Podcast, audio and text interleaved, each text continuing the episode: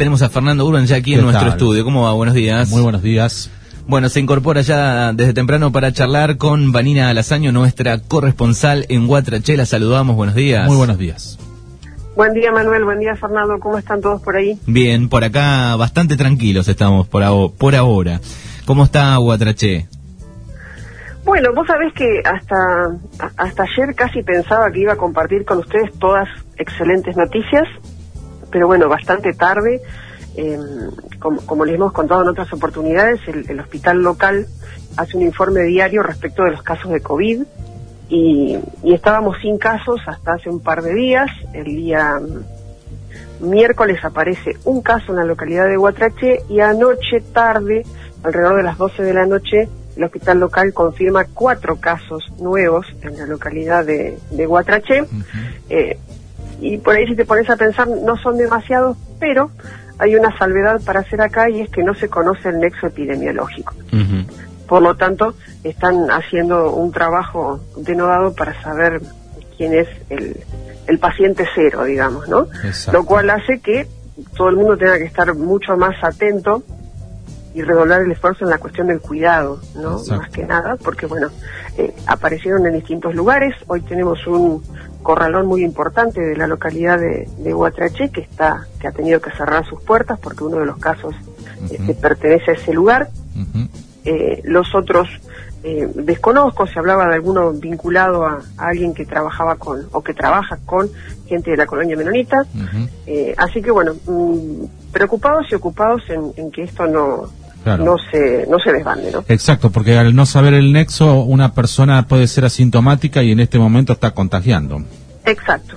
Sí, sí, sí, totalmente. Y además, se, digamos, se revolucionan los pueblos, ¿no? Cuando vienen de cero casos y empieza a haber así tres, cuatro, eh, bueno, tal vez hay un relajo en la población siempre que, que, que empieza a haber cero casos y después, bueno, cuando aparecen eh, se revoluciona un poco. ¿Se, se ha escuchado hoy algún, hubo algún caso en, en la colonia menonita, algún menonita internado en algún pueblo ahí No, de... no que nosotros hayamos sabido, no.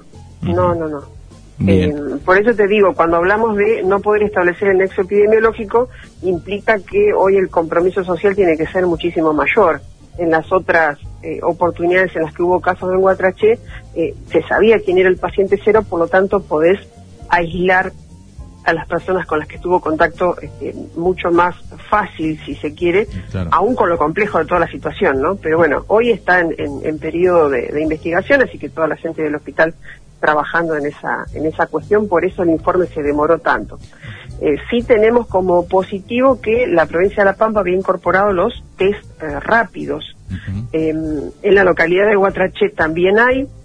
De hecho, los cuatro positivos eh, de ayer se hicieron con test rápido en el hospital local, por lo tanto el resultado este, se puede obtener de manera mucho más rápida.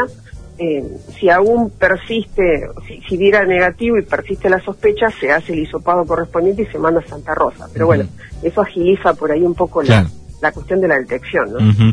Y vos notaste en el día a día en la calle que la gente se relaja un poco con el uso del Sí, barbijo, las totalmente. medidas. Sí, sí, sí, sí, sí, sí, sí. Sucede en todos lados. Sí, totalmente. Sí, sucede en todos lados. Yo creo que acá opera el, el, el cansancio. Este, ustedes habrán escuchado toda esa movida que se generó con el Abran la Pampa. Eh, la gente quiere circular, quiere salir por motivos este, que no sean laborables, quiere pasear, quiere ir a visitar a su familia, quiere que su familia venga, eh, pero la responsabilidad social y la solidaridad con el resto todavía creo que no la estamos manejando demasiado bien. Eh, todo esto sabemos que puede llegar a multiplicar o a disparar los casos y encontrarnos después con situaciones que sean más difíciles de controlar, ¿no? En, en- en localidades donde eh, hoy podemos decir que seguimos de todas maneras en, en fase 5, que la gente puede ir a trabajar y todas esas cuestiones, pero bueno, sabemos que hemos pasado por, por otros momentos un poco más, más complejos en la provincia. Bueno, así está Guatraché y los pueblos de la región eh, se mantienen más o menos también. Sí, sí, sí, sí. Había eh, un, un solo caso de Guatraché que figuraba en, en, en el, en el calendario, digamos, que, que ofertan diariamente, donde aparecen la cantidad de casos, decía Guatraché, pero bueno, porque pertenece al departamento de Guatraché, era de Santa Teresa, eh, General Campos Controlado, San Martín, Bernasconi, todos esos lugares con, con poquitos. De hecho, bajó la cantidad de casos en la provincia de La Pampa. De 120 casos, estamos teniendo entre 50 y 70 diarios, por lo tanto, hay una baja. Eh, pero bueno, esta situación evidentemente preocupa. Eh, espero que, la gente sepa tomar los recaudos necesarios. y, hablando de esa cuestión, pasamos a, un tema que también está relacionado y tiene que ver con, los permisos. Eh, ustedes saben que desde el jueves de la semana pasada, el puesto caminero que nos une a la localidad de Reguera y a, y Guatraché, este, nuestra provincia, bueno, está habilitado para poder pasar. Hay que hacer papeles. Claro, porque esa es la duda, no es que vas sin papeles y pasás ahí un permiso, ¿no?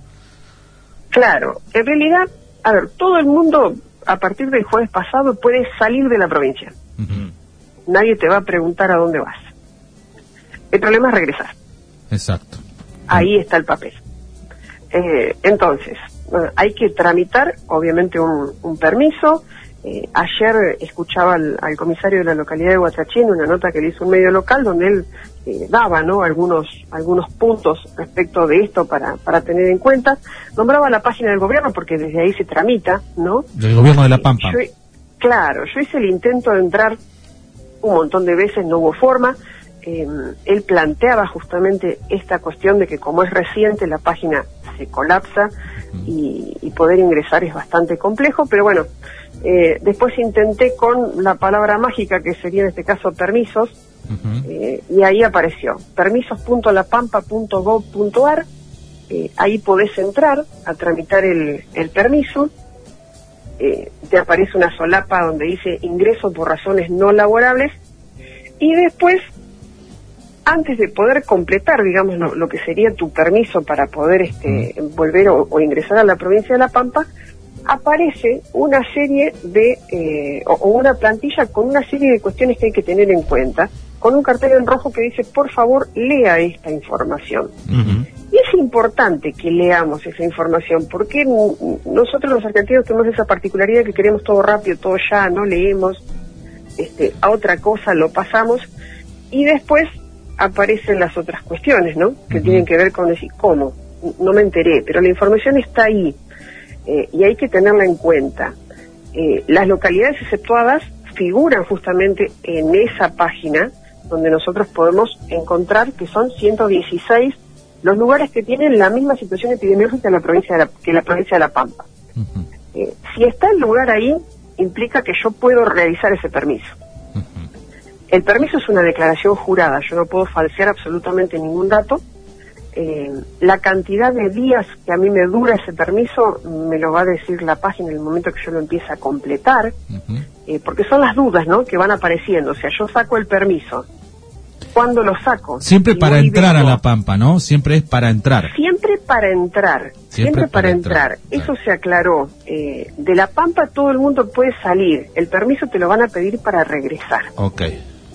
Bien, y, y, como esparcimiento se puede, de estos lugares, de estos 116 que son de toda la vuelta, ¿no? De todas las provincias eh, linderas, ¿no? Limítrofes a La Pampa, eh, ¿se puede entrar con permiso? E, eso es lo que no, no sé si queda claro. Sí, sí, sí. Se puede ingresar por razones médicas o de salud a la provincia de La Pampa. Eh, te van a pedir que anexes el certificado médico si venís por cuestiones de salud. Los estudiantes universitarios o terciarios que están fuera de la provincia, que también pueden regresar, en este caso van a tener que anexar el certificado de alumno regular. Por eso te decía la cuestión de no saltear los pasos y leer detenidamente toda la información que aparece ahí. Y después aparece el tercero, que es el que creo que más moviliza a la gente, que es el de los motivos sociales. Mm. Vos podés ingresar a la provincia de La Pampa por motivos sociales. La opción está. Eh, ¿Y qué serían motivos sociales?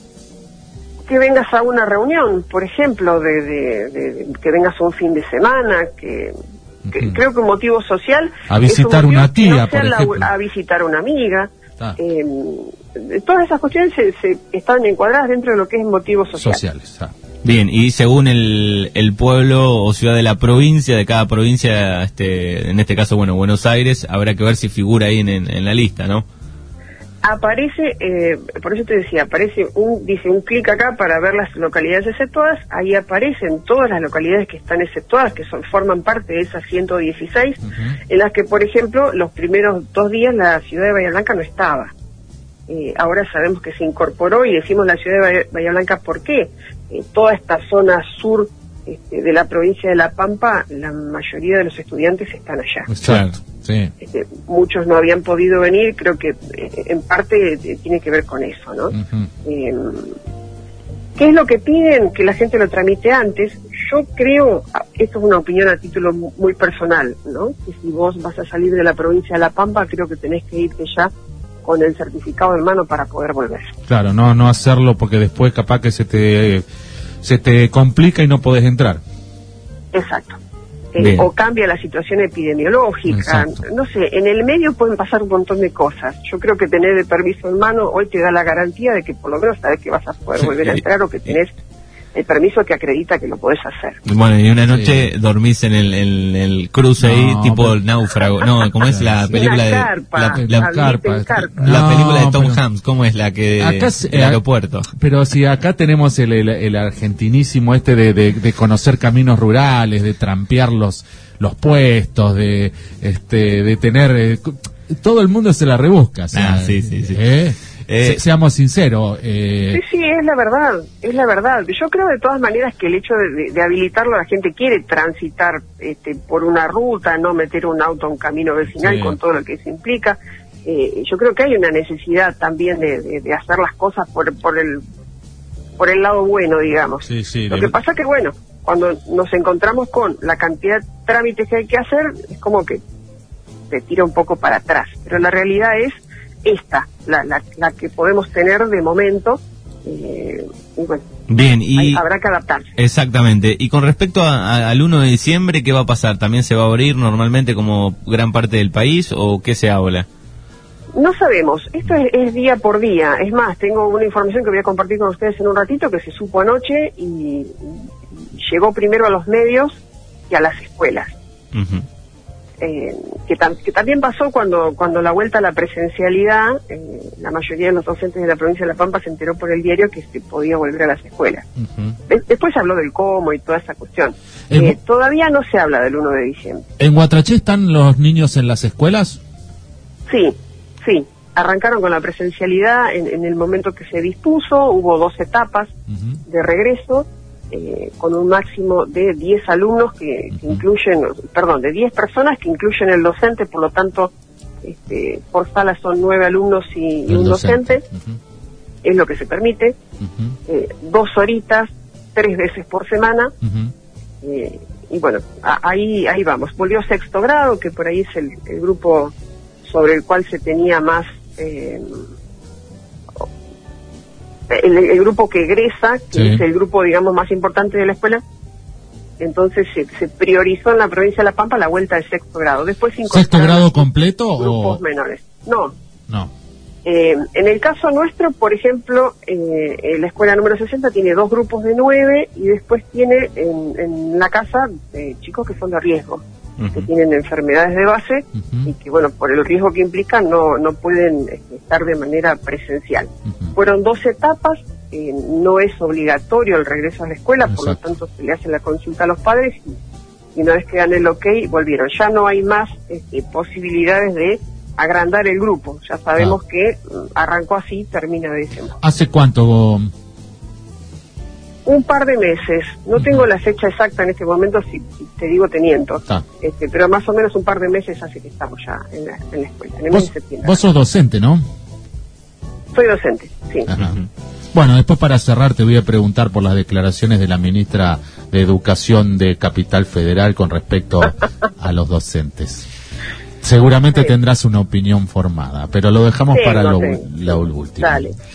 Bueno, así que así está la situación con respecto a, los colegios, a, la vuelta de clase. Hay otra noticia también eh, muy linda, importante ahí de, la zona, ¿no?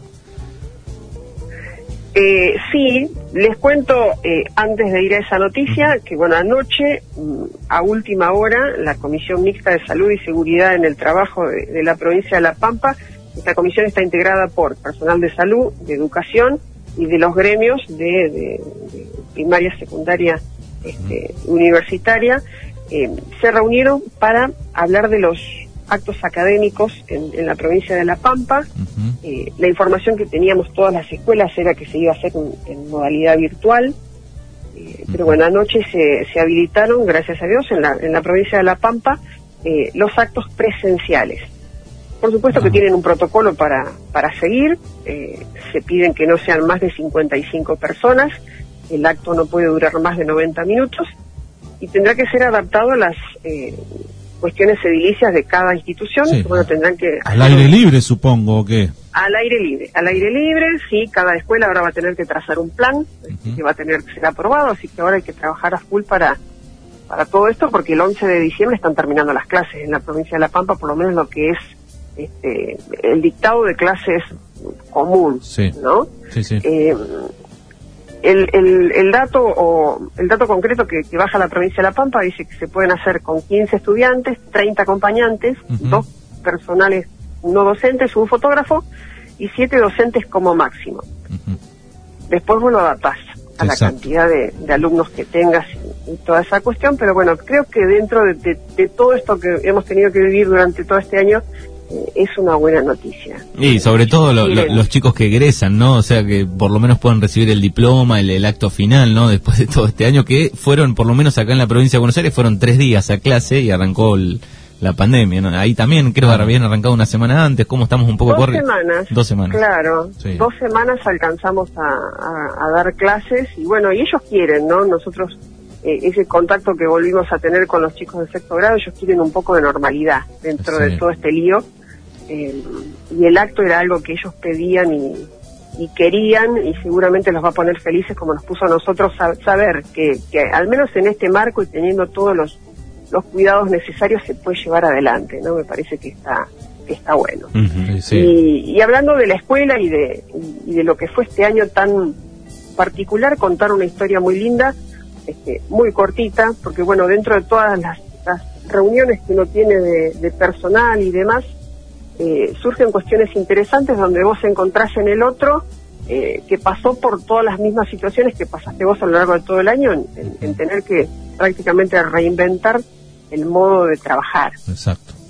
Eh, y, ahí escuchamos una historia muy linda de Héctor Navarlat, que él es docente de la escuela número 175 de Cuchillocó. la localidad de Cuchillocó es muy pequeñita, la mayoría de la de las familias eh, viven en zonas rurales. Imagínate los problemas de conectividad que puede llegar a haber. Me, imagino, sí. Eh, todo lo que puede llegar a ser mandar un, un, video por WhatsApp o por cualquier medio que vos quieras, eh, lo, puedes enviar, después recepcionarlo, abrirlo y poder verlo, son dos mangos aparte. porque nos pasa a nosotros, aquí en, en, Guatraché, con gente que vive, chicos que viven en los tambos y demás, que no se puede. Eh, entonces tuvo que pensar cómo llegar a esas familias porque él veía que no, no había modo, ¿no? Eh, entonces eligió la radio. Había tenido algunas incursiones en radio y a través de la FM local y a través de un programita y sentado en el garage de su casa, eh, decidió dar clases por radio. Mira, qué gran. genial. Me, encantó el, el, trabajo que hizo, entonces diseñó un programa, eh, fue rotando los horarios, buscando eh, justamente el momento en el que la familia estaba toda reunida, porque la idea no era solamente llegar al, a sus alumnos, sino a, a, padres. a que participara la familia. Y, y en esos programas empezó a, a, incorporar ¿no? desafíos y este, problemas matemáticos y cuestiones a resolver para lograr este, captar otra vez el vínculo con la familia. Eh, y lo logró. Eh, ha hecho un trabajo maravilloso y cuando volvieron a la presencialidad, eh, de alguna manera ese ruido de la radio quedó. no puede hacer el programa tres veces por semana, pero sí lo hace una vez por semana. Eh, y en este caso ya lleva directamente audios de los chicos grabados en clase y, bueno, lo pueden manejar de otra manera, pero fue su modo.